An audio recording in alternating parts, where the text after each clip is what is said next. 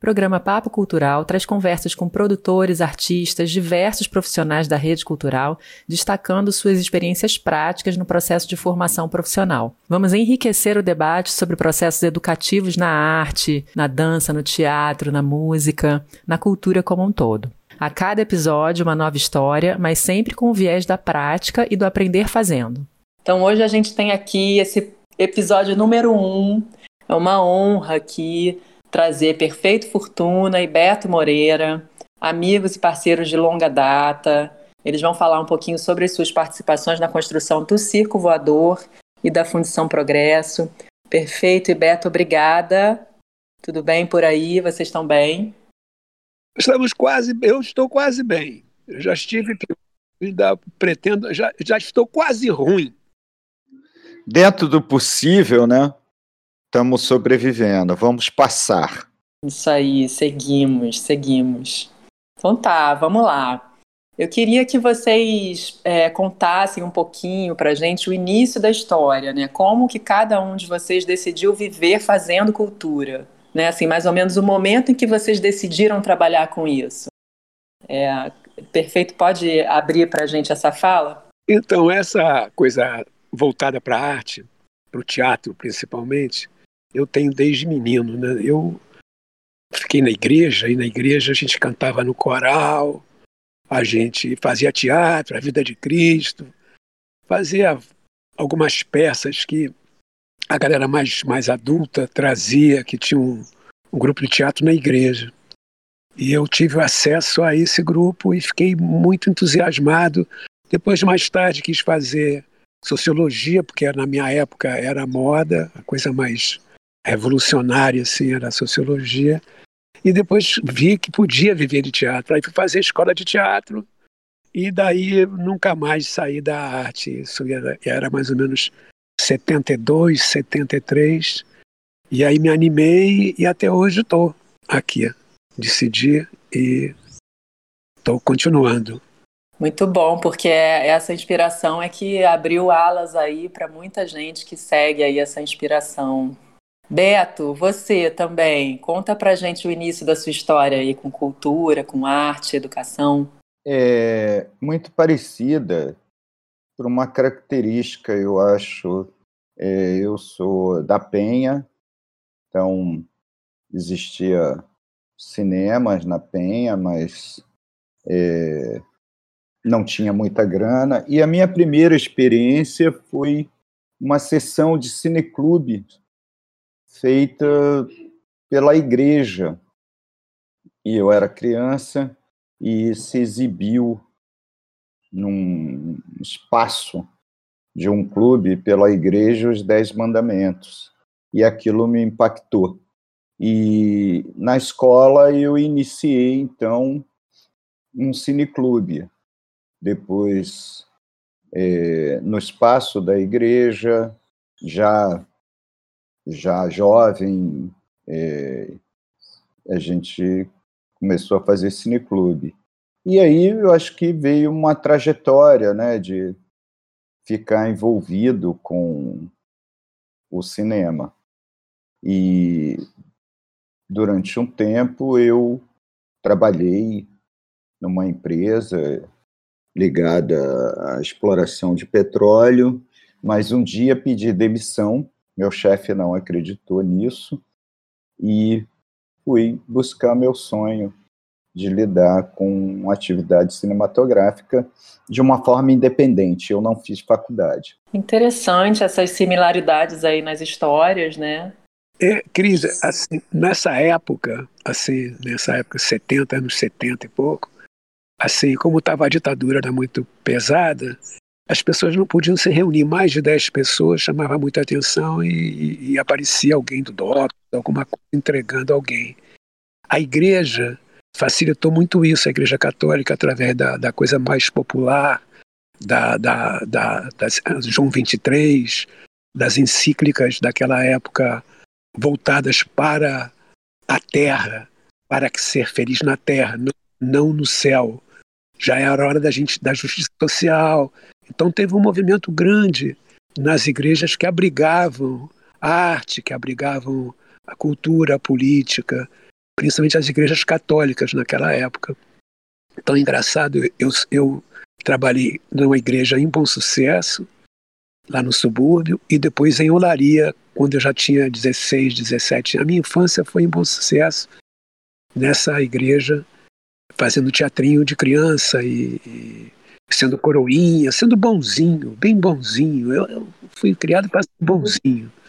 Aí depois eu fui para Olaria, que era uma igreja mais avançada, que tinha uma missa que eu que falava na missa, que organizava, cabelo grande já, cantava, puxava os cantos, é, montava peça, Vida e Morte Severina, é, era, e, e, tinha um movimento cultural, daí até que me prenderam né, na, em 78.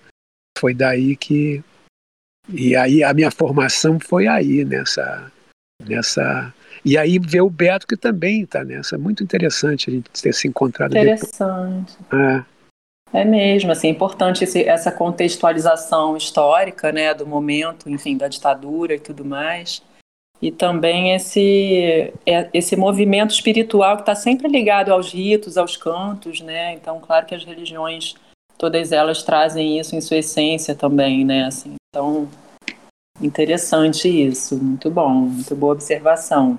O perfeito, quer dizer, de, de, de bom sucesso, e eu da Penha, nós estávamos na mesma região que a zona da Leopoldina, com as mesmas características culturais, né? Falta de equipamentos culturais. Então, a igreja e a escola eh, eram os espaços que, quando você queria desenvolver alguma atividade ligada à cultura, eram os únicos espaços que existiam. Existia também nesse período, eu não sei se mas eu acho que na, na, na igreja de Olaria, um grupo de padres espanhóis que tinham uma militância popular muito grande nessa região. E isso ajudou muito. É isso, é verdade. O, o pessoal era, era espanhol, vinha com uma vida completamente diferente de da gente se cuidar aqui na terra, da justiça na terra e não esperar a justiça do céu, mas sim aqui na terra. Isso para mim fez uma diferença grande, porque era a, ser feliz aqui agora, ser justo aqui. Então eles puxaram esse assunto para nós, né? Bom, e de certa forma despertar para isso também, né? Porque existe uma, uma prática e um modelo, né, assim, meio que imposto, né, que as pessoas têm que entrar na faculdade, se formar, escolher uma profissão e é isso, né? Assim, e não é, né? Assim, existem tantas outras visões, né, de, de formação, enfim, e, e outras tantas escolhas possíveis, né? Então, é, agarrar essa, essa vontade de seguir fazendo arte, seguir trabalhando com cultura, ela é, né, é possível, né? Assim, é, é importante que, né, assim, vocês que têm histórias tão bacanas, assim, tão inspiradoras, é, mostrem isso para futuras gerações, né, assim, que é possível. Bom, deixa eu seguindo aqui a, pa a nossa pauta. É, eu tenho aqui uma, uma, uma introdução, porque o nome hoje do nosso episódio é Mãos à Obra, né, porque a gente tem o nosso acervo digital ali com algumas imagens e fotos é, de obras na Fundição Progresso. E aí, é, o perfeito, ele, você é de fazer com as próprias mãos, né? Perfeito. Recentemente, a gente viu lá a quebração, né? No, no quebrando o concreto da Lapa ali para construir um jardim de chuva. Mas bem antes disso, essa história já vem aí com a construção do circo, né? Que tinha uma estrutura toda fácil, né? Assim, montável e também com a construção da fundição que vem se desenvolvendo aí ao longo dos últimos 20 anos. É uma história que todo mundo conhece, mas a gente gosta de relembrar. Conta pra gente como é que é, como é que foi colocar essa mão na massa e praticar e viver dessa experiência. É, esse negócio começou para mim, já que você tinha citado, no Teatro Cacilda Becker. Eu, nessa época, é, mais uns 70 e pouco, 73, 74, apareceu aquele um, um, espaço ali no Catete, que era do INPS, que eles deram para o Serviço Nacional de Teatro. Eu era amigo, trabalhava, era amigo do presidente, da pessoa que virou presidente do Serviço Nacional de Teatro, chamado Orlando Miranda. E aí e eu estava desempregado, eu tinha vindo de, um, de um, um, espetáculo que eu tinha sido contratado, que chamava Calabar, do Chico Buarque e do Rui Guerra, e eu era ator dessa parada, e assim, contratado por dois anos para viajar o Brasil inteiro e vários lugares do mundo. Tinha encontrado, parecia solução da minha vida com, com esse espetáculo. Mas aí veio a censura e proibiu, a gente não pôde apresentar, então fiquei desempregado. Pau. Fui nesse Orlando Miranda, que virou presidente do Serviço Nacional de Teatro, e falei, pô, Orlando, soube que tem um teatro ali, pô, você não podia me empregar, me arranjar um... Aí ele falou, não, mas aquilo não tem dinheiro. Falei, não faz mal, vou lá. Aí quando cheguei lá tinha uns cinco ou seis operários, um cenotécnico, coisas de teatro, que estavam ali encostados, já que não tinha dinheiro, eles ficavam ali sentados. Eu falei, pô, aí, cara, vamos trabalhar, vamos fazer esse negócio, mas não tem dinheiro. falei, não tem importância. Peguei a marreta, comecei a quebrar e fiquei uns três dias quebrando. Eles acharam que era brincadeira. Eu é tinha sensacional isso. 24 anos, mais ou menos, que era a minha idade na época. E aí comecei a quebrar, quebrar, e eles ficaram alucinados, e chamei o Orlando, e o Orlando, pô, agora tem que tirar esse entulho. Aí arrumou, arranjavam umas raspas de dinheiro do Ministério, que era o Ministério da Educação na época, que sobrava de alguns projetos, dava o dinheiro, comprava material, esses cenotécnicos se animaram, a gente começou a fazer comida todo dia, cada dia um fazia comida, virou uma comunidade, eu comecei a morar nesse lugar, e aí vi que eu tinha energia, não para ser um construtor, mas para fazer o propósito que eu estava disposto a, a, a realizar, eu tinha energia para qualquer coisa. Então, virei animador de obra. Virei. virei aí os, os meninos. Aí construímos o um negócio assim, nasce no peito, o Orlando ia lá cada vez que queria. Que isso, cara, que loucura é essa? E aí mais avançava a gente. Então, e até foi ali que eu foi a primeira vez que fui na Fundição Progresso, era 70 e pouco, a fundição ainda funcionava. Eu fui comprar uma cantoneira, num, num, num, num, carrão preto, que era do próprio Orlando, do Ministério, um carro preto, assim, quase belé. Então você chegou aí na fábrica.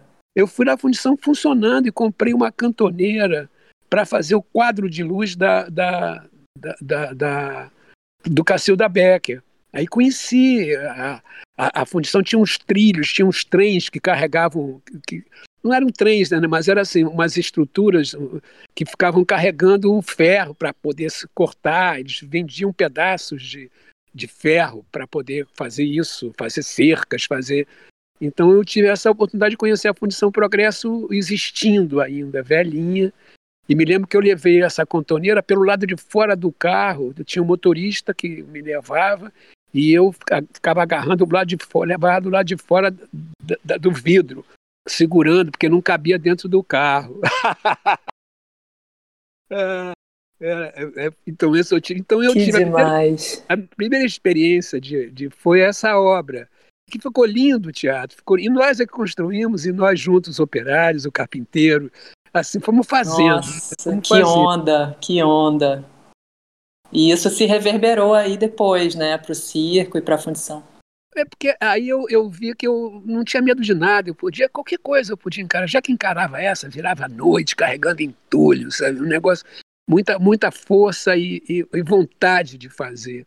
Então, na, na situação do circo, assim, se a gente for botar, assim, naquela época, que isso vai, vai fazendo 40 anos, assim, esse negócio moderno de inovação, empreendedorismo, é, esses negócios, cara, a gente ganharia o prêmio de tudo. A gente ganharia o prêmio de tudo. Primeiro, era um curso de teatro do, que veio do Asdrubal. Esse curso juntou 120 alunos, que a gente dividiu em quatro turmas, um curso do Asdrubal. E cada um de nós ficou com uma turma, alguns ficaram dobrado, dois em uma turma.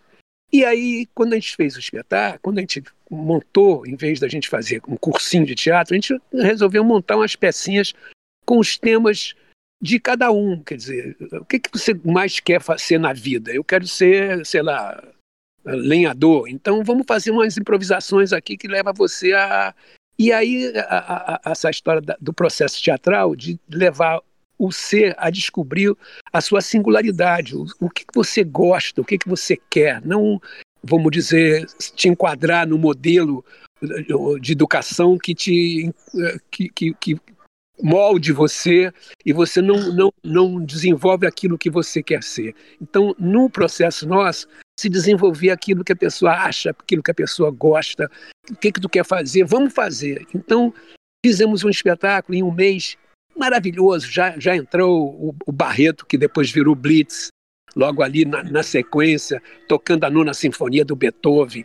A gente trabalhava com Nietzsche, com assim falou Zaratustra, e, e como incentivo. E aí o grupo foi se animando. Aí era o grupo era assim: a, a Marília, mulher do Moraes Moreira, era o Cazuza, que é, é, era a Bebel Gilberto, era a Alice Andrade, que hoje é a maior cineasta, documentarista, é, a Kátia Bronstein, cantora, e outros, o Carvalho, que trabalha com a gente até hoje, o, o, o Rafael, o Valdir, o, o Ivan Zettel, que é diretor hoje de novela, um assim, tudo naquele grupinho com 17, 18, 20 anos, assim.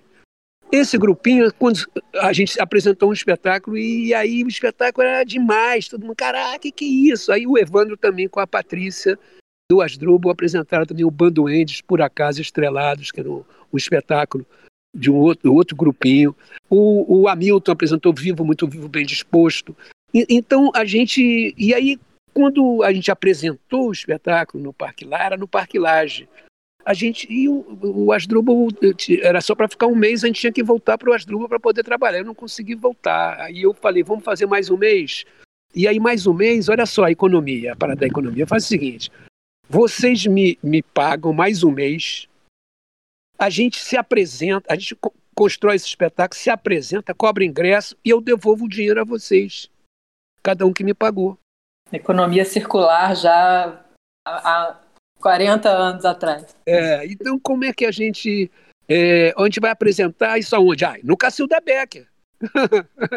Vou lá falar com o Orlando para fazer no Cacilda Becker. Apresentamos no Cacilda Becker. Então, o, o, como é que a gente podia fazer melhor? O, um dos meninos do grupo, o F, é, ele, ele, ele, o pai dele tinha uma tecelagem.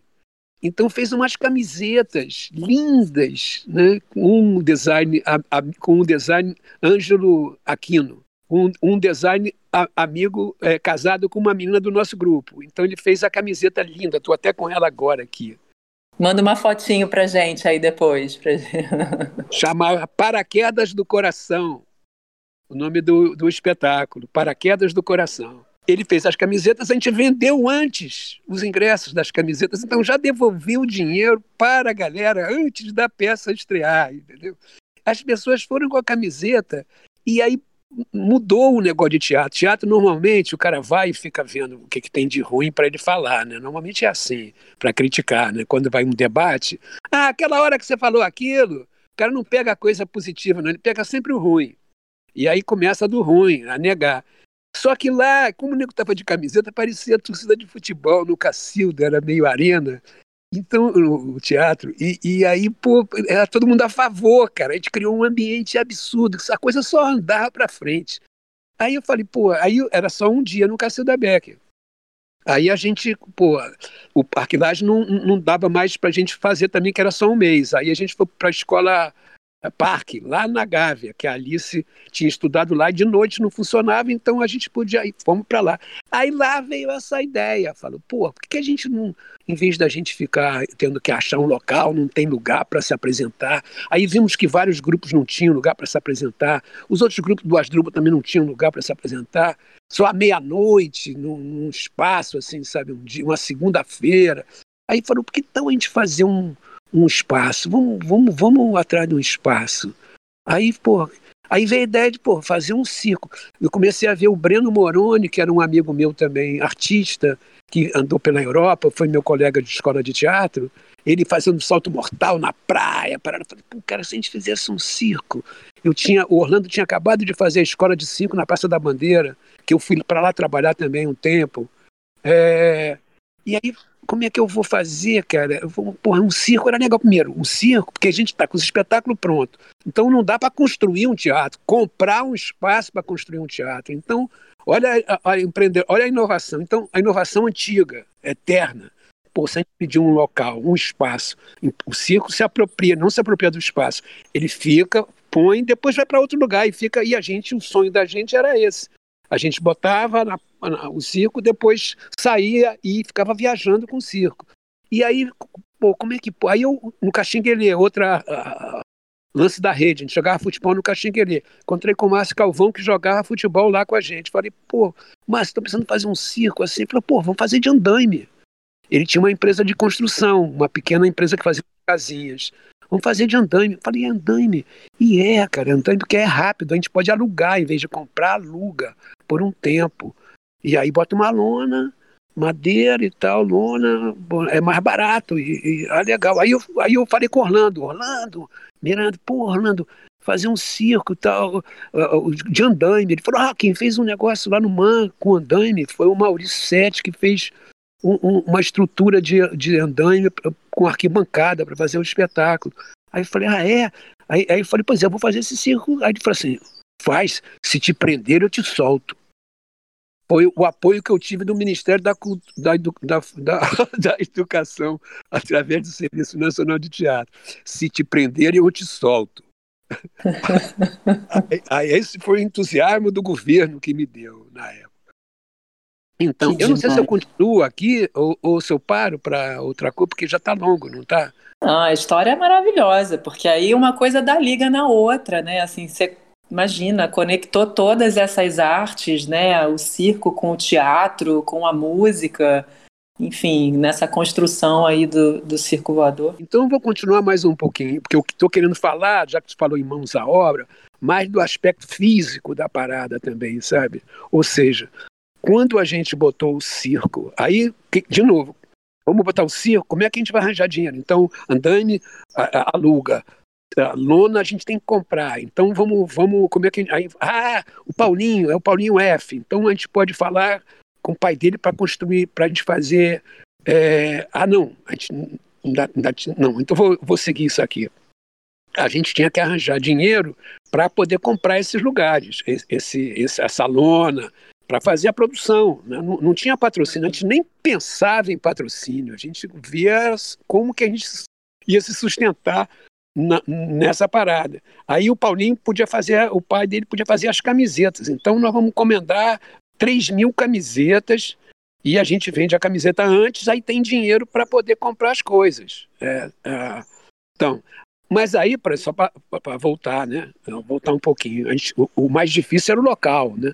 Eu não vou entrar no, na, na, fase do local para achar, porque é muito longo também, muitas peripécias. É, mas assim. A gente vai fazer depois um, um capítulo só sobre o procurando, né? Onde vai ser? Então, aí a gente, como uh, ninguém topava, ninguém ajudava. Nem, todo, todo lugar que eu ia do governo, do, do, achava que a gente era maluco, cabeludo, a ditadura, a gente era drogado, que a gente era pouco, como é que ia confiar na gente. Então, se qualquer cara topasse, ou o Departamento de Cultura, e, e ele topasse, fechasse com a gente e, desse errado, ele ia ser expulso do lugar que ele estava. Pô, como é que você confiou nesses malucos, cabeludo, parará, parará. Então ninguém tinha coragem de assumir. Então, quem teve coragem de assumir foi uma mulher. É sempre assim, uma mulher é, assim, homem, homem é difícil de ser homem, sabe? Homem não, não, não, tem tanta coragem porque ele, ele tem vaidade. Então, imagina eu fazer um negócio desse, o nego me tirar depois, eu, que vergonha, eu, eu acreditei. Entende? A, a, a, dona Zoé, que era a mulher do governador, acreditou na gente. A gente teve um acesso a ela, que em outra ocasião eu conto, e ela falou: gostei da ideia, vou ajudar. E aí ligou para o prefeito e o prefeito teve que, nos, que não, não nos atendia, que chamava Júlio Coutinho na época, era um brigadeiro, é, o prefeito biônico aqui do Rio de Janeiro. Ele teve que nos ouvir e nos cedeu. E aí, mais do que nos cedeu, ele nos favoreceu sem saber, porque a gente queria botar o circo na Praça da Paz. E ele falou que na Praça da Paz era muito complicado, que ele estava fazendo, ia fazer uma obra no arpoador e a gente ia poder ficar por um tempo no arpoador. E aí jogou a gente num lugar absurdo, porque ali mais uma inovação, mais uma ali não precisava divulgar, porque todo mundo via, a praia inteira via, a praia do Leblon até o Arpoador. E a gente inventou, porque na época nunca tinha tido show na praia, isso não existia. É, esses palcos de estrutura metálica apareceram depois do circo voador. Hoje que faz hoje que fazem o, o, o Réveillon com aqueles palcos imensos, isso não tinha. O primeiro quem fez foi a gente. A gente fez isso e uma amiga minha me diz que isso é uma obra de. O que pode se chamar de obra de arte é o circo voador. Isso é uma obra de arte. É uma coisa que não existia, que não existia, e é linda e que todo mundo usa, favorece a todo mundo. Isso é uma verdadeira obra de arte.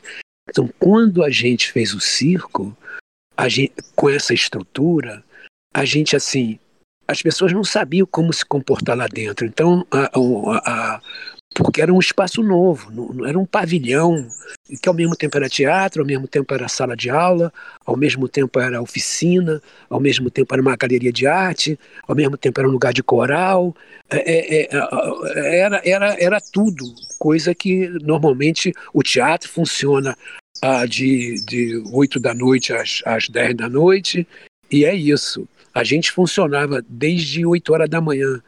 É, é, leve, deixe seu filho no voador e dê um mergulho no arpoador.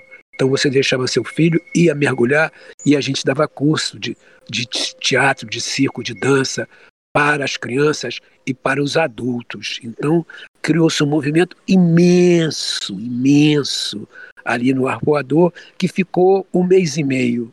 Mas a gente inovou mesmo nessa parada estética e arquitetônica, né? Então, quando o Rapa levou o circo, aí ficamos três meses, ou três meses, 45 dias, que parecia que foi 50 anos. 50 não digo que eu. Mas parecia. Todo mundo, quando eu falo que foi 45 dias, nego, que isso, quero circo, é, e tal. Então, esse movimento todo, glorioso. É, ele dura essa história eterna agora, né? Porque não é 40 ou 50, parece que tem 40 ou 50 anos. É uma história que é para a eternidade mesmo, muito potente, né? Assim, enfim, realmente um movimento muito importante na história da, da cultura do Brasil. Então, esse movimento todo foi em 82, né? 60 anos depois da Semana de Arte Moderna, de 22. No meio disso, teve outro movimento que foi o tropicalismo, mas cada um com sua característica, né? Então, a gente dali ficou isolado, né? É, ah, ah, então, essa construção, se você vê a Farra do Circo, no filme do Robertinho Berliner e do Pedro Brons, você vê as imagens da gente carregando coisas, construindo o circo na, no braço, todo mundo junto em mutirão, um monte de gente. Uma das pessoas que chama a atenção é a Débora Coker, carregando um, umas pernas de três. Cris, eu vejo tanta coisa nessa fala aí do perfeito, né? Você falou que se fosse hoje, é, ganharia todos os prêmios nacionais e internacionais, porque eu estava ali presente como espectador, um olhar de fora de uma juventude que ansiava para se expandir e aí surge aquele lugar, num lugar mágico que é o arpoador.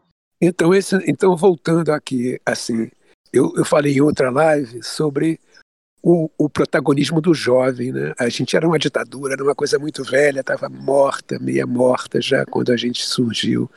E, e foi possível a gente surgir porque não, a gente não era contra ninguém, a gente era a favor da vida e para todos, para a esquerda, para a direita, para o meio, para todo mundo. A gente queria viver a vida, quer viver, entende?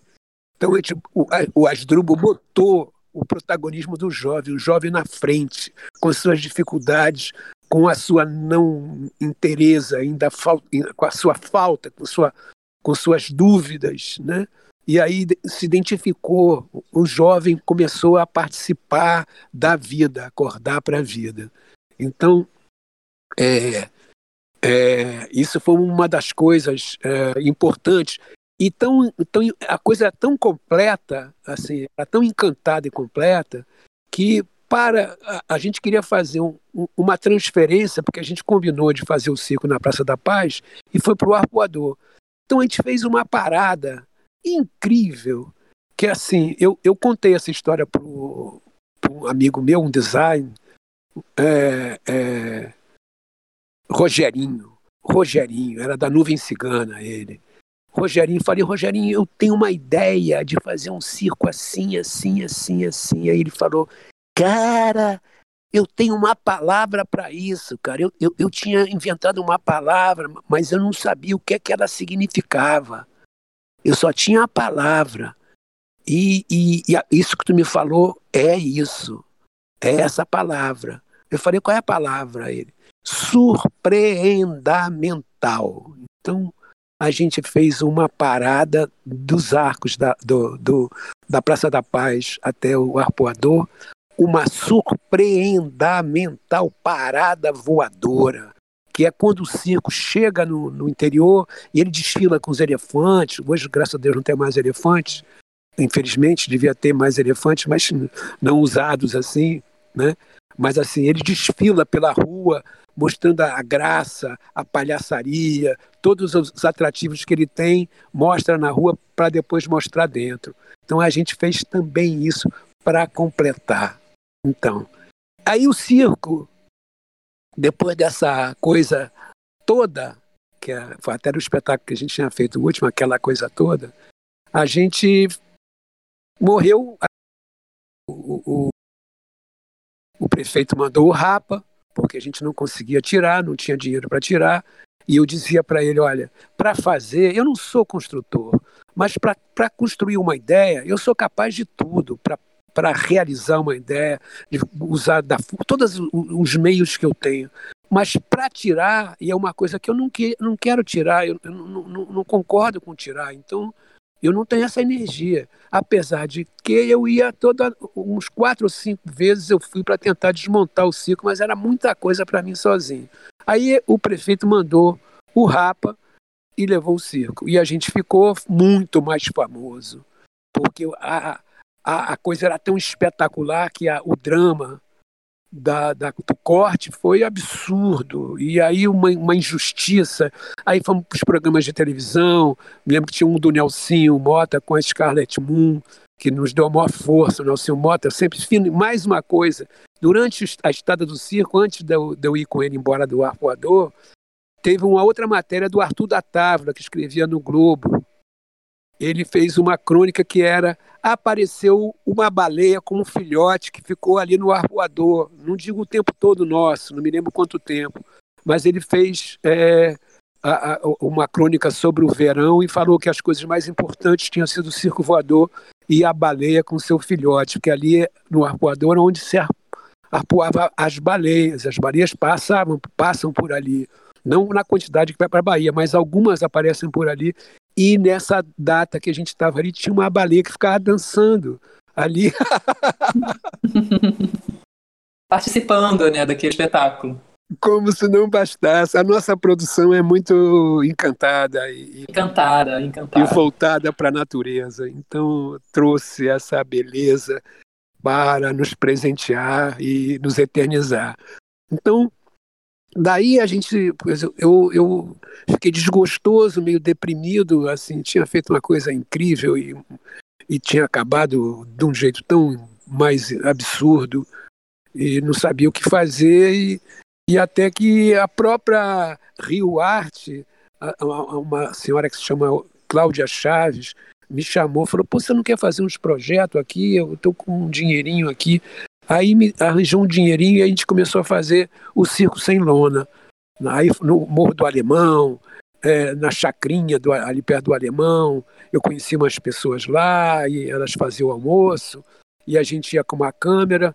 Aí é, é o Robertinho com uma, a gente ia com uma uma, uma Kombi e aí ia fantasiado aí fa fazia umas cenas, é, plantava umas coisas, porque via que lá não tinha na nada plantado nesses lugares, a gente plantava, fazia mutirões de campo de futebol para melhorar, e filmava isso e passava, e as pessoas achavam que a gente era da televisão, porque ninguém tinha câmera nessa época, não existia esse negócio de câmera. E o Robertinho tinha uma câmera VHS. E a gente filmava e passava de. Aí eles também botavam a roupa, botavam fantasia. Eles começaram a ficar amigos. As crianças vinham, a gente brincava, fazia cenas e, e filmava, e passava de noite eles na televisão filmados. Então, e, e aí, aí saiu um no movimento jornal. social importante também. É, né? É, é, antes, antes, antes de tudo, comício de tudo, né? Era o comício de tudo. A gente começou esse negócio que não, não, não, não se usava, né? Pelo menos usar de arte para juntar mutirão, para juntar gente para se reunir, para se organizar, para poder fazer coisas coletivas. A gente é, temos isso, no, graças a Deus, no filme também do Robertinho, A Farra do Circo. Quem quiser ver, está no, no Now. É maravilhoso, tem esse momento incrível é, da gente passando ali. E é legal porque não, nós não ficamos quietos, a gente foi trabalhar. A gente não, não se revoltou, não quis quebrar tudo, como eles quiseram, como o Rapa quebrou o nosso circo. A gente não teve esse ódio. A gente, eu me lembro do Orlando falando para mim quando Orlando Miranda, esse meu ídolo, meu meu meu chapa querido, que, que eu aprendi. Ele não me ensinou nada, mas eu aprendi tudo com ele. Então, ele me falava isso. Quando o Rapa foi buscar a gente, ali tinha um, um, um, um, não tinha celular, era um orelhão. Eu comprei um monte de ficha e comecei a ligar para as pessoas, que o Rapa estava lá tirando. A, pra... E aí eu liguei para o Orlando e ele falou assim, você não faz nada, você não reage. Você não fica com raiva, você não briga com ninguém. Você chama a imprensa, porque se você bota a imprensa e, e se você está revoltado, querendo gritar e tal, com a autoridade, que é o governo, vai imprimir que você é um marginal, um maluco, que está encarando. Então você fica pacífico, você fica. Sabe aqueles caras que naquela época aparecia muito na televisão, ele falava, é, é, é, que aparece na televisão no Oriente, em que a polícia vem, eles apanham, eles apanham, eles não reagem, eles apanham. E aí me lembrei do Gandhi, dessa, desse tipo de, de revolta pacífica, sabe? Que você é, se submete, porque você não vai ganhar mesmo. Então a única maneira de você ganhar é ficar. Aí eu fiquei quieto, fiquei sereno. Aí quem se revoltava contra a polícia eram os jornalistas que ficavam: porra, perfeito, você não vai fazer nada, eles estão quebrando tudo, vão levar tudo, não vão te devolver, porra. Eles encaravam. Eu, eu, falava, eu contava só o fato, eu estava aqui aí queria desmontar o circo, mas eu não tinha recurso, porque a gente não ganhou dinheiro suficiente. Pô, imagina, a gente construiu aquele negócio todo. Fizemos uma pessoa de, de eventos e, e, e, e, ficamos devendo dinheiro da luna que não conseguimos pagar, claro, porque também assim os espetáculos é, que a gente fazia não era todo dia, era fim de semana e às vezes chovia e não tinha e tinha que devolver o dinheiro, porque ali também tem um vento no verão, só porque as pessoas não vão na praia muito no inverno, quando está chovendo, quando está ventando, porque a gente não tinha como não ir. Eu, eu ia todo dia tipo, para lá. E era tão incrível, ainda voltando, que daqui a pouco eu volto para a favela. Né? Mas assim, que é, a coisa era, naquela época era tão delicada que, por exemplo, os, os vigias, a gente não tinha vigia, deixava som, luz, tudo lá. Quem tomava conta era o Adão, que era um menino de rua, dois meninos de rua. Um eu não me lembro o nome, mas ele não tinha uma perna, só tinha é, uma perna. E, e eles eram muito gratos de dormir ali, o Adão e esse outro menino que eu rendo a eles. E a gente ia embora dormir, eles ficavam ali, dormiam ali. De manhã eles chegavam, eles estavam de óculos escuro em cima do negócio do, do, do salva-vida do posto 7 e não tinha ladrão, ninguém, ninguém roubava. Era, me lembrando disso, uma das coisas mais incríveis que eu me lembro. Porque assim, a, a gente se relacionava com esses caras. O menino de rua ficava com a gente lá, outro ajudava, todo mundo ajudava todo mundo, era muito fino. Bem, voltando. Favela. Eu dou um intervalo aqui. Não, tá bom. Porque agora eu vou entrar no Circo Voador da Lapa. Vamos, vamos entrar então. Não, é, Vamos entrar. Aí da, da, do arpoador, o circo começou a voar, aí foi para as favelas, fez esse, essa imersão em várias, é, em várias áreas, né? Complexo do Alemão, não foi? É, foi, a gente ficou mais ali no complexo. A gente, a gente fez um outro lugar, mas eu não me lembro direito que outro lugar que a gente foi. Mas eu, eu me lembro bem desse lugar, porque quando, no filme do Robertinho, tem uma cena que é na chacrinha, que é quando a, a, a, a polícia invade o Morro do Alemão para fazer a, essas, essas PPs, quando ela invade, é, é, é no mesmo. Aí tem uma, uma imagem que é meio um, um, um lugar meio com floresta, com mata verde, aqueles fogem de terra, assim, que tem um monte de, deles armados, assim, fugindo, fugindo da polícia. E era o mesmo percurso que a gente tem no filme com as crianças, que a gente brincava, tinha umas 200, 300 crianças, e fazia essa corrida também na, no filme. E aí, quando eu vi isso no filme, falei que eu me lembrei daquilo, caramba, cara, possivelmente tenho crianças é, já grandes naquele grupo. Não dá para pesquisar, mas pelo, pelo encantado da coisa, né? É, tem esse mesmo momento. Mas assim, foi o momento mais especial que eu, que eu vi desse encontro, sabe? Eu sei que daí a gente ficou com o jornal soube que a gente, o circo continua, o circo sem, aí fizeram uma matéria do circo sem lona, que era o nome da nossa parada. A gente não tinha lona, tinha uma Kombi.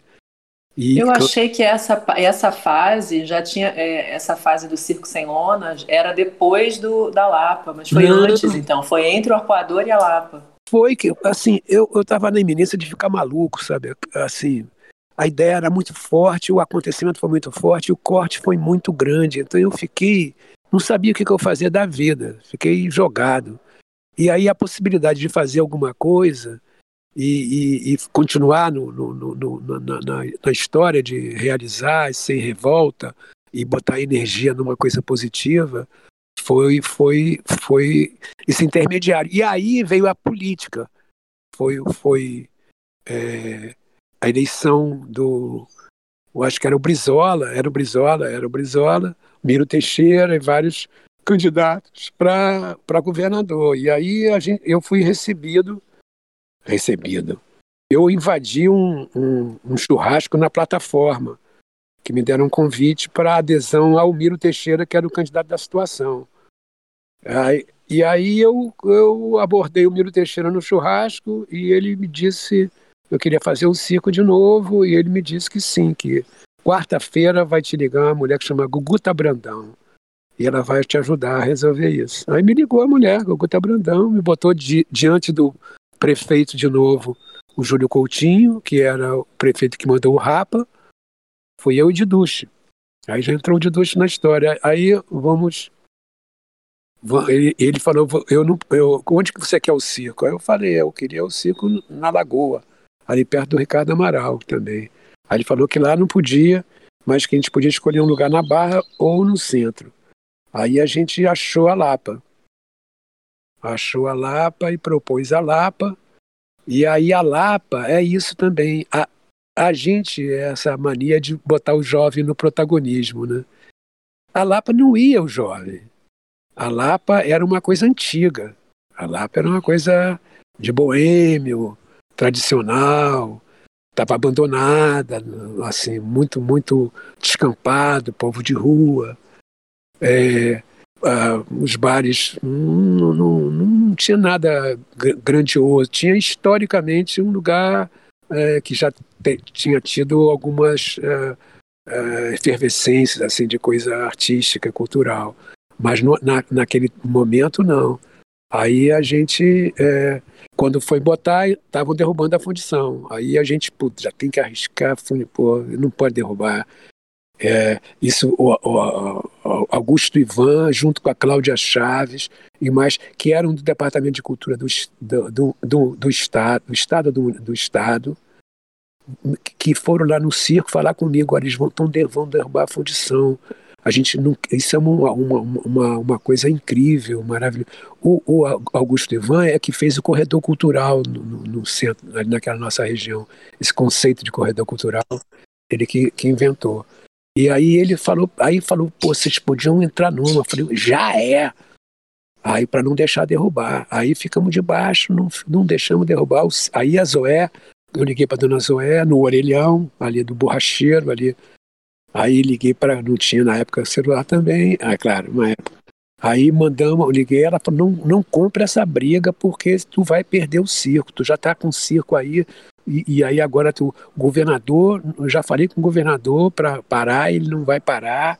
E não tem jeito. Se você eh, comprar essa briga, você vai perder o circo. Falei, olha, eu não estou aqui para perder ou ganhar. Estou aqui para fazer o certo.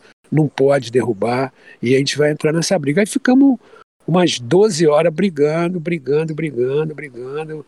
Vem jornalista, vem televisão, vem, vem é, aquele é, Oscar Niemeyer e doutor Lúcio Costa. Veio doutor Lúcio Costa, que segurou a onda para gente, porque a gente era.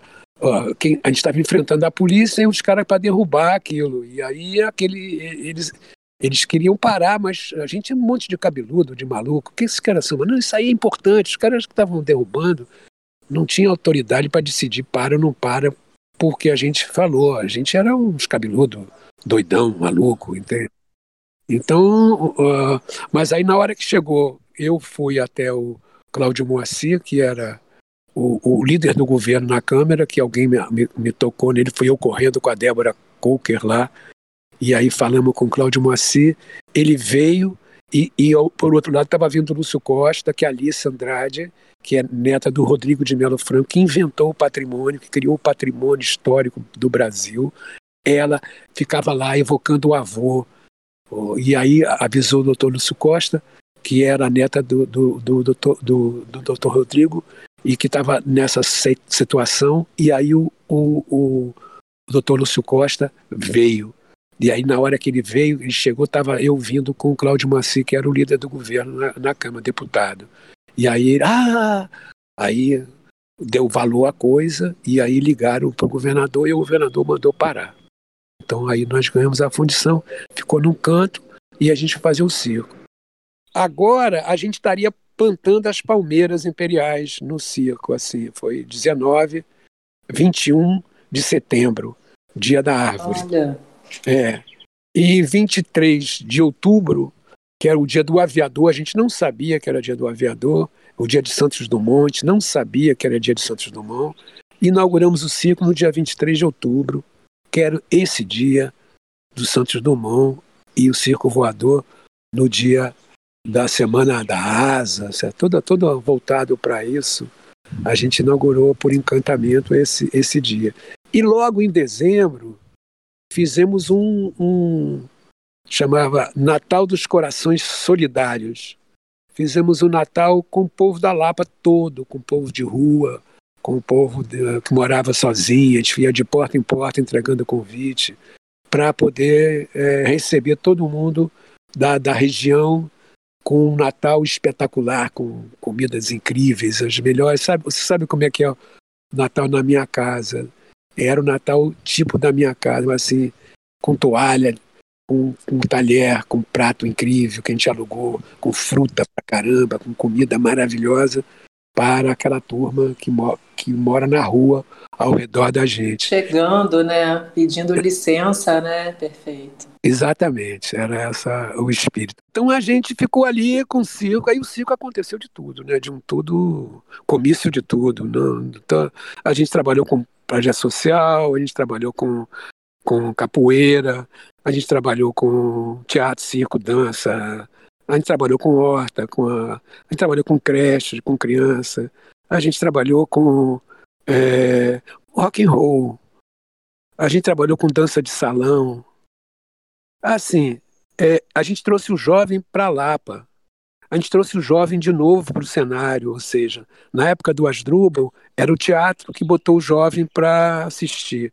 Na época do circo, era o jovem na música, no rock and roll, no, no, no rock Brasil, que de repente juntou com não só com esse ritmo, mas Tim Maia, Jorge Ben, começou todo mundo a entrar nesse, nesse pro, projeto e recuperar um monte de artistas que estavam jogados aí.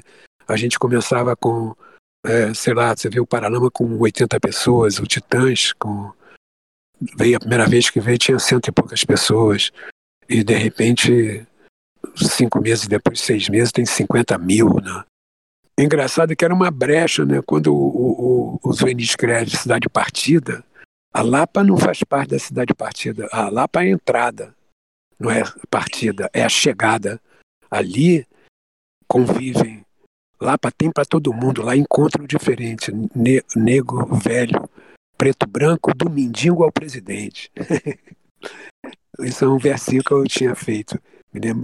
Então lá tem todo mundo, lá é terra de ninguém, porque encontra a Zona Norte com a Zona Sul, com a Zona Oeste, todo mundo ali e, e ninguém mora tanto, cara. Então ninguém é dono, porque assim, tu vem de Olaria para Ipanema, tu fica meio sem jeito numa festa de 15 anos, sei lá, ou numa festa. Tu fica assim. Agora nem tanto, porque o jovem da, do subúrbio tem mais espaço com funk, com agora. Mas na época era muito compartimentado. A gente deu um, assim, um, um botou um, um, uma, um, deu uma possibilidade né, com, com o circo desse encontro, de uma fresta, sabe? Uma fresta para essa integração social, de ninguém se ter vergonha de, de a roupa que tá, de ter cara de pobre. O pobre convive tranquilamente. O preto, o branco, o azul, o cor de abóbora, o gay, convive ali dentro com naturalidade, todo mundo se respeita. Isso eu acho que é uma coisa que a gente leva também para a fundição e traz para o agora, né? Beto aí o tempo todo ouvindo essa baboseira toda, pode falar desse início da fundição. Tu estava lá, Beto? Beto estava desde, desde o início, né, Beto? Desde as primeiras obras, você acompanhou esse início, como que foi? É, acompanhei desde 90, fim de 90, nós fomos convidados para abrir um espaço na fundição que fosse autossustentável, não podia, não se tinha dinheiro para fazer aqueles é, agitar aquele espaço. Ele tinha que ser autossustentável, porque não podia sair dinheiro da obra.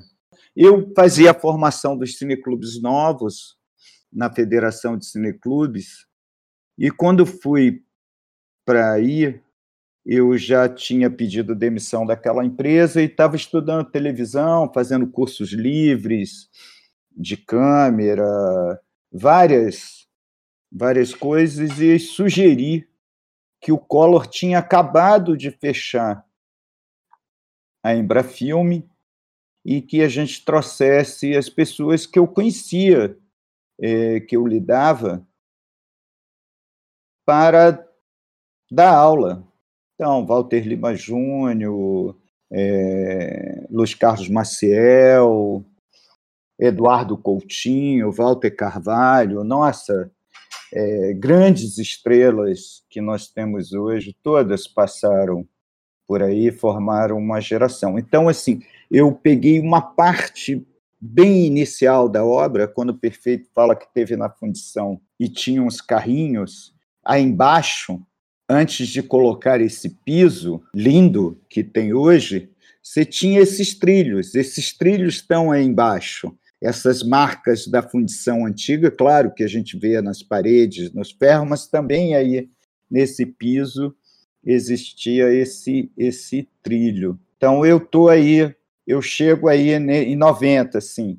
É, a obra ainda muito, muito, muito Ainda você Inicial, não né? tinha a casa de espetáculo, por exemplo, estava se recuperando o prédio histórico, os escritórios eram uma armação de andaime que ficavam, a gente chamava o barracão. É esse período que eu chego aí, o único espaço pronto, que era. Tem, tem alguma curiosidade Beto, dessa época? Acho que rolavam umas feijoadas. Ah, pra, tem. Durante as obras, as pessoas se encontravam? Tinha alguma. Já aconteciam alguns eventos? Então, a fundição, ela, dentro dessa tradição né, do circo voador, ela, mesmo na obra, realizou muitos eventos, né?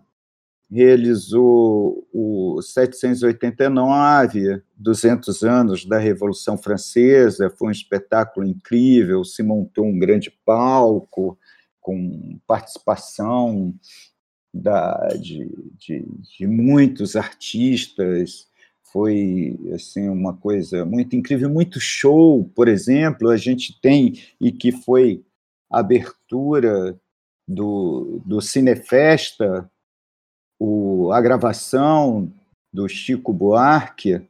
Né, Sim, do, Chico e o País da Delicadeza Perdida, né? Um Isso. documentário que foi gravado durante um show né, e, e a gente lá vê. O palco ali, um pouquinho à frente da onde está o São Sebastião. Eu me lembro, por exemplo, do palco ali de um show da Cássia Eller, uma pessoa ainda muito pouco conhecida é, naquele momento na cidade.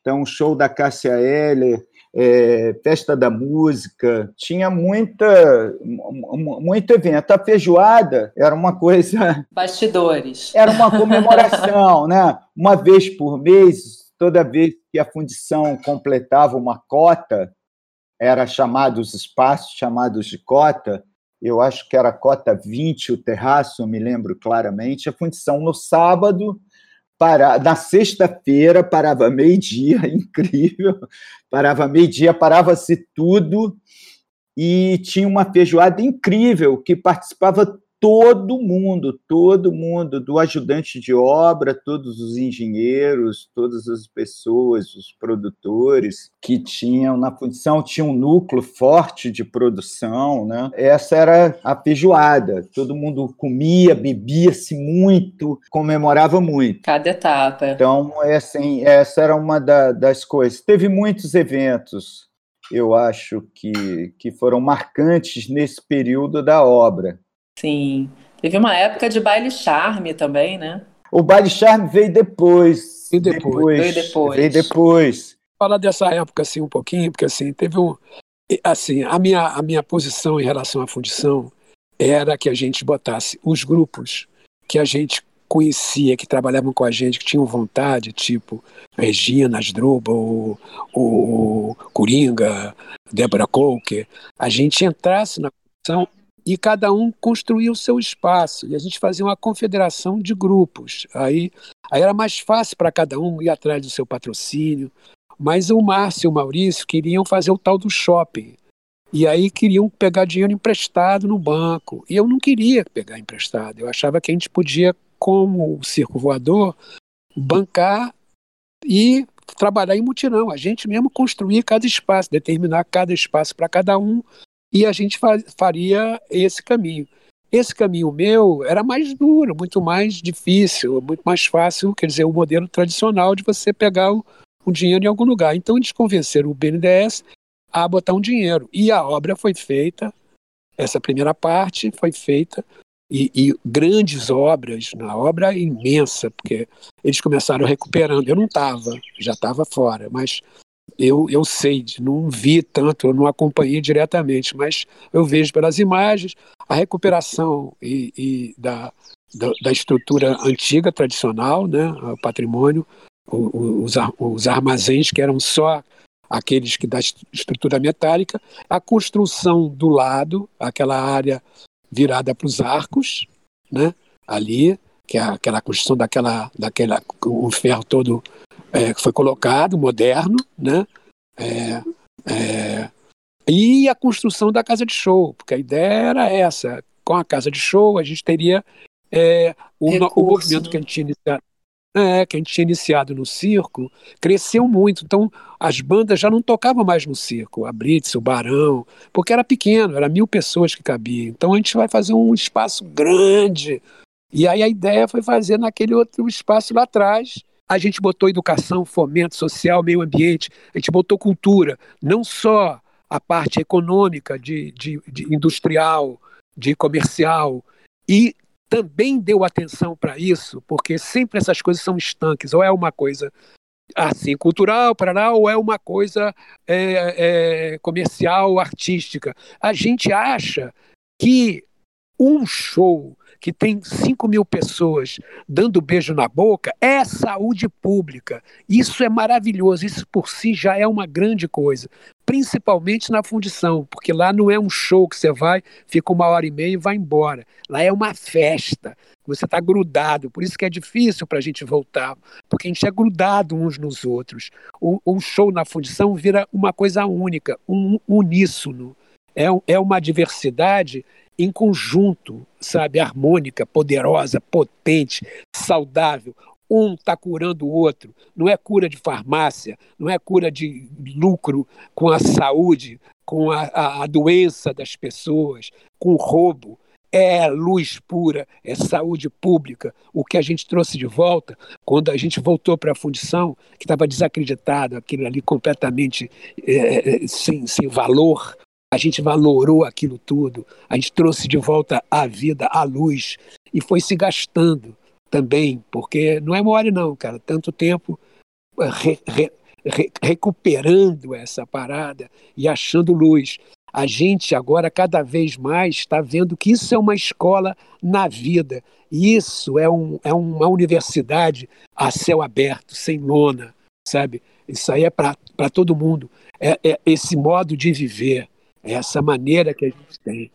Esse modo de viver aí, isso que você está falando, perfeito, esse teu retorno tem 20 anos, né? E aí a fundição, ela realmente se desenvolveu como um centro de arte e educação, enfim, com todos os grupos residentes, né, que ocuparam os armazéns lá da antiga fábrica.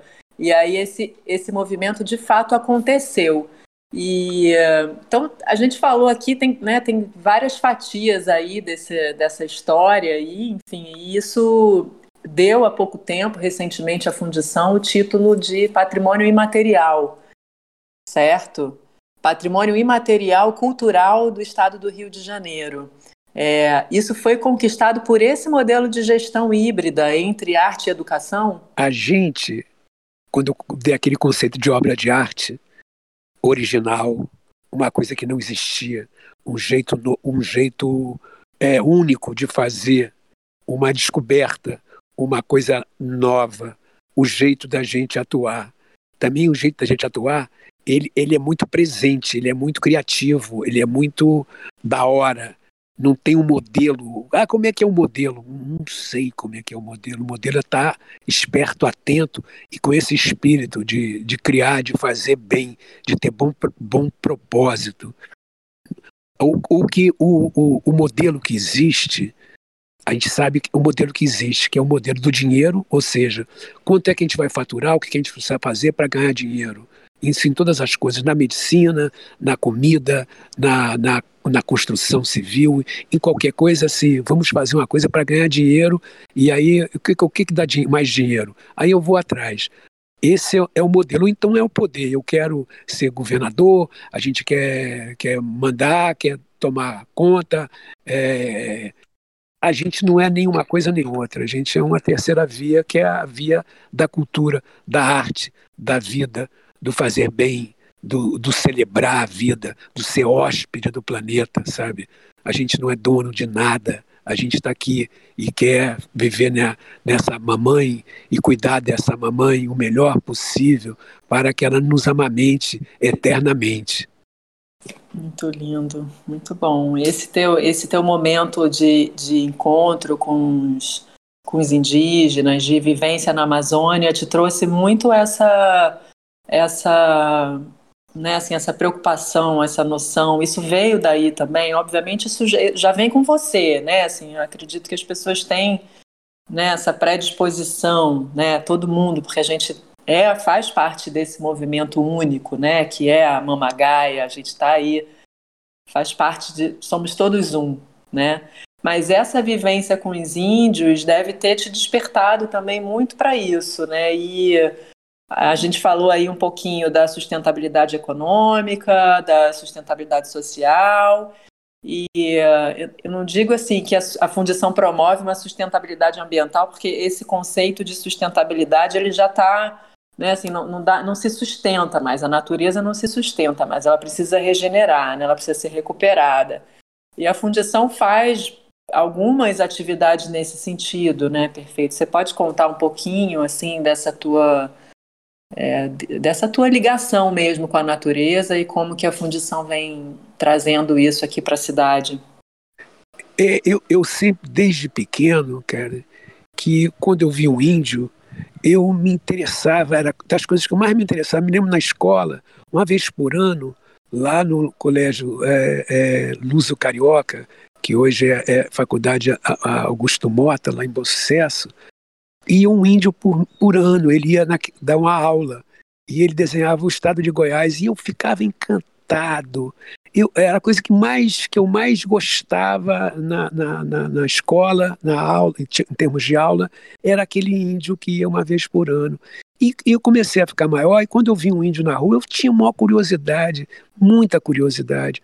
É uma história que, assim, que hoje eu vejo que, que as crianças adoram índio quando é só luz, quando não tem a mente no meio, o preconceito, a burrice, a estruturação da mente nossa branca, bu burra, de, de, querer igualar todo mundo, então eles são diferentes.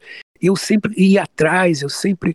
Alguma coisa movia, porque assim, hoje eu vejo essa riqueza que, que a gente perdeu Pô, você, você vai na Índia, você tem a saúde, é toda voltada. Você vai na, na China, é toda voltada para os povos tradicionais, do conhecimento ancestral enorme de, de ervas, de ossos, de plantas, de bichos, de animais, que tem na medicina, no alimento, na, na música, na dança, na, na, no ritual. Porra, a gente perdeu isso, cara. A gente não usa isso, a gente não se apropriou, não, não, não se integrou a isso. A gente foi matando isso e continua matando, cara, coisa louca. A sabedoria, a ciência, o, o, a luz, né? a clareza, a mamãe, a, o alimento, a saúde, toda a gente.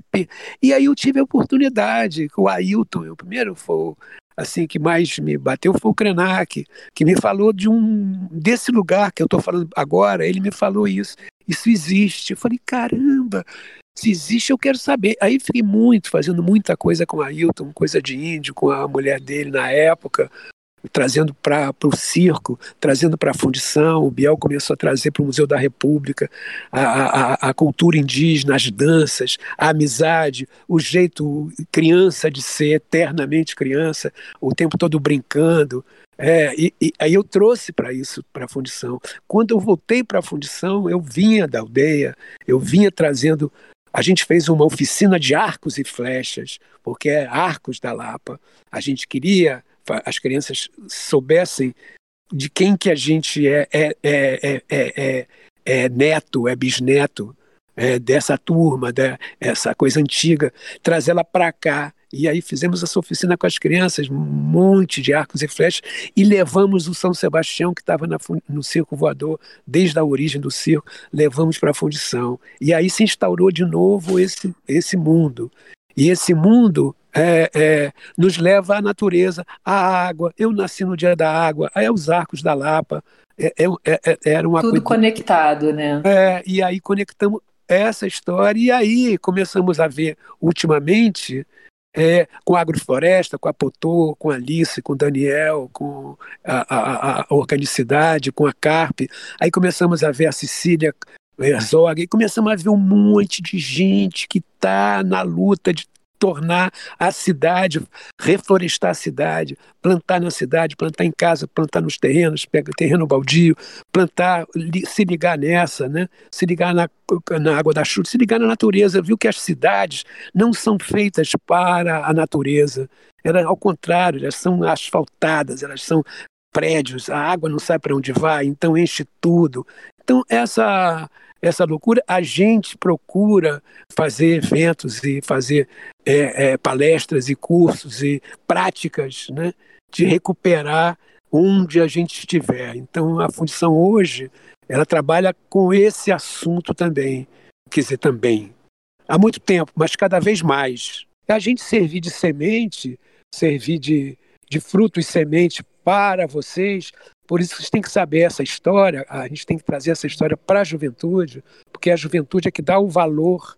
Porque, por exemplo, se eu ficar falando, a Lapa é incrível, olha a Lapa, ninguém presta atenção. Mas se o jovem fala, porra, esse cara é incrível, olha o que eles fazem, isso ecoa e transforma. É, é o jovem que transforma. E aí a gente tem que contar essa história e tem que juntar essa juventude para ela assumir, assumir a, a, a, a, a, frente dessa nova vida, dessa nova escola que a gente quer fazer, dessa, dessa entender que não precisa saber muito não, é para aprender, aprendendo é que se transforma é aprendendo. Então, se você tiver vontade de aprender e a gente tiver um espaço de liberdade para que as pessoas possam aprender, aprender a saber quem são, o que vieram fazer aqui, o que tem para realizar, né? não ficar numa coisa bacharelística, mas uma coisa de prática. De, na prática você vê, você erra, você acerta, você sempre erra, mas errando é que se aprende. Né? Então, é, outra coisa que vocês falaram aí foi dos meus filhos, da minha família, um pouco entrar na história. É porque, do jeito que a gente era, a nossa dificuldade era tão grande econômica que só os amigos, só os muito amigos, só os filhos, só poderiam encarar isso junto, entende? Porque é, é um risco, né? É um risco. O que a gente faz é um risco, porque até hoje a gente fica descobrindo, a gente não tem o um método, a gente sabe que tem que praticar, só isso. É o aprender fazendo, né? Exatamente. A gente só tem esse meio. Então, isso está o tempo todo inseguro. Isso tudo. O cara não se forma, ganha um diploma. Bom, agora você está formado em praticar. Você tem que ficar praticando o tempo todo. É essa a parada. E cada hora é diferente, cada hora é novo. Né? Se você praticar. Se você não praticar, vai ficando velho. Tem uma frase aqui que eu li hoje, que foi postada pelo Vic Muniz. Não se intimide com a enormidade da dor do mundo Haja com justiça agora. Ame com misericórdia agora. Ande humildemente agora. Você não é obrigado a completar o trabalho, mas também não é livre para abandoná-lo. Ah, Lavicão! Muito boa essa fala. Dando uma complementada aí no que o Perfeito falou do carnaval, eu acho que a Fundição é o único lugar que tem um acervo de vídeo que mostra esses grupos, maioria desses grupos no nascedouro, desfilando em frente à fundição. Muitos dos grupos pela primeira vez, no primeiro ano que estavam saindo. É, esse é um acervo que hoje esses grupos ficaram gigantes, esses grupos vão formar da aula em São Paulo, em Minas, é, arrastam multidões no aterro, mas nós temos imagens deles muito pequenininhos, muito começando ali, que a fundição estava soprando isso. Então, uma contribuição, e esse material, eu acho que é um material de memória, não só para a fundição, mas para a cidade do Rio de Janeiro, e de memória desse carnaval que que ressurgiu novamente. Uma outra história que o Perfeito estava colocando aí, de que é, só os amigos, a família, lembro de Perfeito ter conseguido um, uma ajuda de um amigo, mas a fundição ainda ela era tão é, tinha tantos problemas que esse amigo falou: Olha, eu te ajudo aí, consigo para você essa graninha, mas não precisa colocar o nome, não. Então, isso são histórias, são, são casos que mostram essa, essa caminhada, essa trajetória né, do juntar, do fazer, de, de empreender e de romper com o, o status que no momento era só andar se tiver um patrocínio, uma marca, um dinheiro forte para fazer as coisas. Quais são os pensamentos aí enquanto Fundição Escola? É assim, eu, eu pensava, já tinha até refletido sobre isso, eu, a gente falava muito em mudar o mundo. No, assim, a gente queria quero mudar o mundo, era a proposta, inclusive do Asdrubal, do, dos textos da, do Tratiminião, é, era essa história. E aí é, esse negócio vai evoluindo e a gente vai vendo que é, depois dessa pandemia, depois dessa situação que a gente vê da concentração de riqueza, dessa grosseria em termos de gênero, do, do entendimento disso, da, dessa, dessa maluquice meio é, pentecostal que a gente vive, é, é, de, de, de, de, não digo, a tolerância é pouco, né? mas assim, de, de, de monoculturas, né? E a parada da gente ser a, a diversidade cultural, a diversidade humana, da, da, agricultura, toda a diversidade é da maior. E a gente não tem um mundo diverso, a gente tem um mundo meio chegado para o mundo, né? o tempo todo concentrando poder, concentrando riqueza e, e, e nem reparando para o resto. As corporações do mundo é, dominando, né? as grandes multinacionais dominando países, a política, determinando. Quem manda nisso não é mais nem o dono da parada, é o capital é que determina onde é que vai aplicar, onde é que vai destruir, onde é que vai sem humanidade nenhuma, sem uma reflexão. Então a gente acha que precisa de uma reflexão sobre isso. A gente acha que a gente vem praticando essa reflexão já há muito tempo, num espaço que não é um espaço é, é, tradicionalmente escolar, que é uma escola fica com sala de aula, com, que é um, um espaço a, a, aberto, cultural, artístico, que é meio um, um palanque, é, é um alto-falante do que a gente trabalha pequenininho nos cursos, na, nas nossas discussões, de botar isso no ar. Então, isso ah, é o que a gente vem fazendo, mas a gente vem fazendo sem reflexão, vem fazendo no, no mudar o mundo. Aí, agora, a gente, com essa pandemia, viu que a gente tem que encarar isso seriamente. Né? Se não está arriscado mesmo, a gente não. a raça humana sumir, né? a raça humana acabar. O mundo continua, o planeta continua, mas a gente vai embora. Mas quando a gente vê os nossos netos, nossos filhos, nossos jovens, a vida, quando você olha a vida, você vê que ela é tão boa, cara. A vida quer viver, a vida, a vida é só isso, ela quer viver. E a gente tem que viver da melhor maneira possível. É para isso que a gente veio. A gente veio nasceu de um ato de amor. A gente, quando vê, quando chega o amor, chega uma essência, uma felicidade muito grande com tudo. Então a gente está vendo que a nossa direção é concentrar nesse mundo novo, esse, esses outros mundos que a gente pode fazer e que a gente achava que confundia, isso o Ailton coloca muito bem, tem um planeta que a gente não mexe, quer dizer, mexe, pode estragar ele e tal, mas tem os mundos, quem faz os mundos são os humanos. Então a gente pode, é, a gente está propondo a fundição ser uma escola, ser um local, um espaço para transformar esse mundo, para criar novos mundos, através da arte e da cultura. Que assim, a gente pode experimentar, na cultura a gente pode ficar experimentando mundos. Na arte a gente pode experimentar formas, né? São maneiras, são formas de se expressar o mundo. Então a gente aí novas economias, a gente pode treinar novas economias pequenininho para ir crescendo. Então, o mundo, a gente, é, se não for nessa direção, não, não, não tem muito sentido. Então, é um convite a todos de boa vontade que tenham essa vontade de conviver num aprendizado da vida nova, de um outro mundo. A gente está convidando a galera para participar. A princípio, é, virtual, estamos estudando nessa coisa virtual, com cursos que a gente já faz há muito tempo, como eu disse, desde o começo. A gente não pensou em fazer um palco para show, a gente pensou em fazer a formação, o fomento, o, o conhecimento, a sabedoria.